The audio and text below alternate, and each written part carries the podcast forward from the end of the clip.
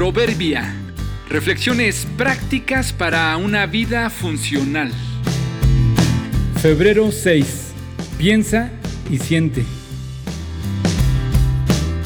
Hay hábitos y sensaciones que solo se descubren y cambian al pensar deliberadamente en ellos.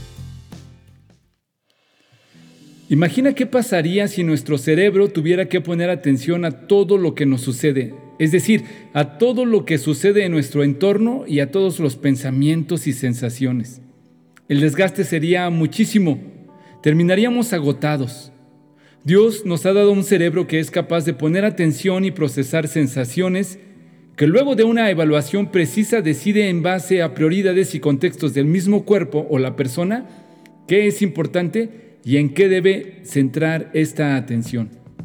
Mira, por ejemplo, cuando te pones una prenda de vestir. Al principio puedes sentirla pesada, caliente, fría, ajustada y puede causarte molestia. Si la sensación no es tan seria, después de mucho sentir y de recibir y recibir mensajes, el cerebro opta por pasarlo a un segundo plano o ignorarlos. Llega un momento donde esas sensaciones pasan a ser, digamos, ya no prioridad no es que no lo sientas, sino que tu cerebro ya no le presta tanta atención. Sería un fuerte desgaste de energía estar del todo conscientes de cada detalle. Solo al final del día, cuando te quitas los zapatos o la ropa, tu cuerpo vuelve a relajarse y notas que una costura o un resorte te hizo una marca o quizá una ampolla. No lo notaste durante el día. Lo mismo sucede con los hábitos esas prácticas cotidianas, esas formas de pensar que de tanto y tanto hacerlas se vuelven inconscientes.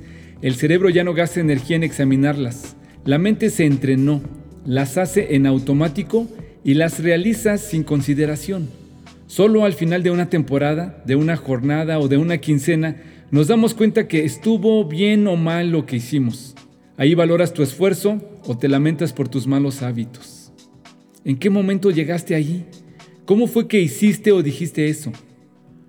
Como en el caso de la ropa, quizá ese estilo de vida y de pensar no es saludable o no nos hace bien, pero como está de moda lo usamos y lo practicamos. Hoy es un buen día para detenerte, sentir y pensar conscientemente. ¿Qué te lastima? ¿Cómo estás lastimando a otros? ¿Qué hábitos no son saludables? No esperes a que llegue la noche o se esté terminando tu temporada. Tal vez para entonces ya tengas una herida sin remedio. Hay caminos que al hombre le parecen rectos, pero que acaban por ser caminos de muerte. Proverbios 16:25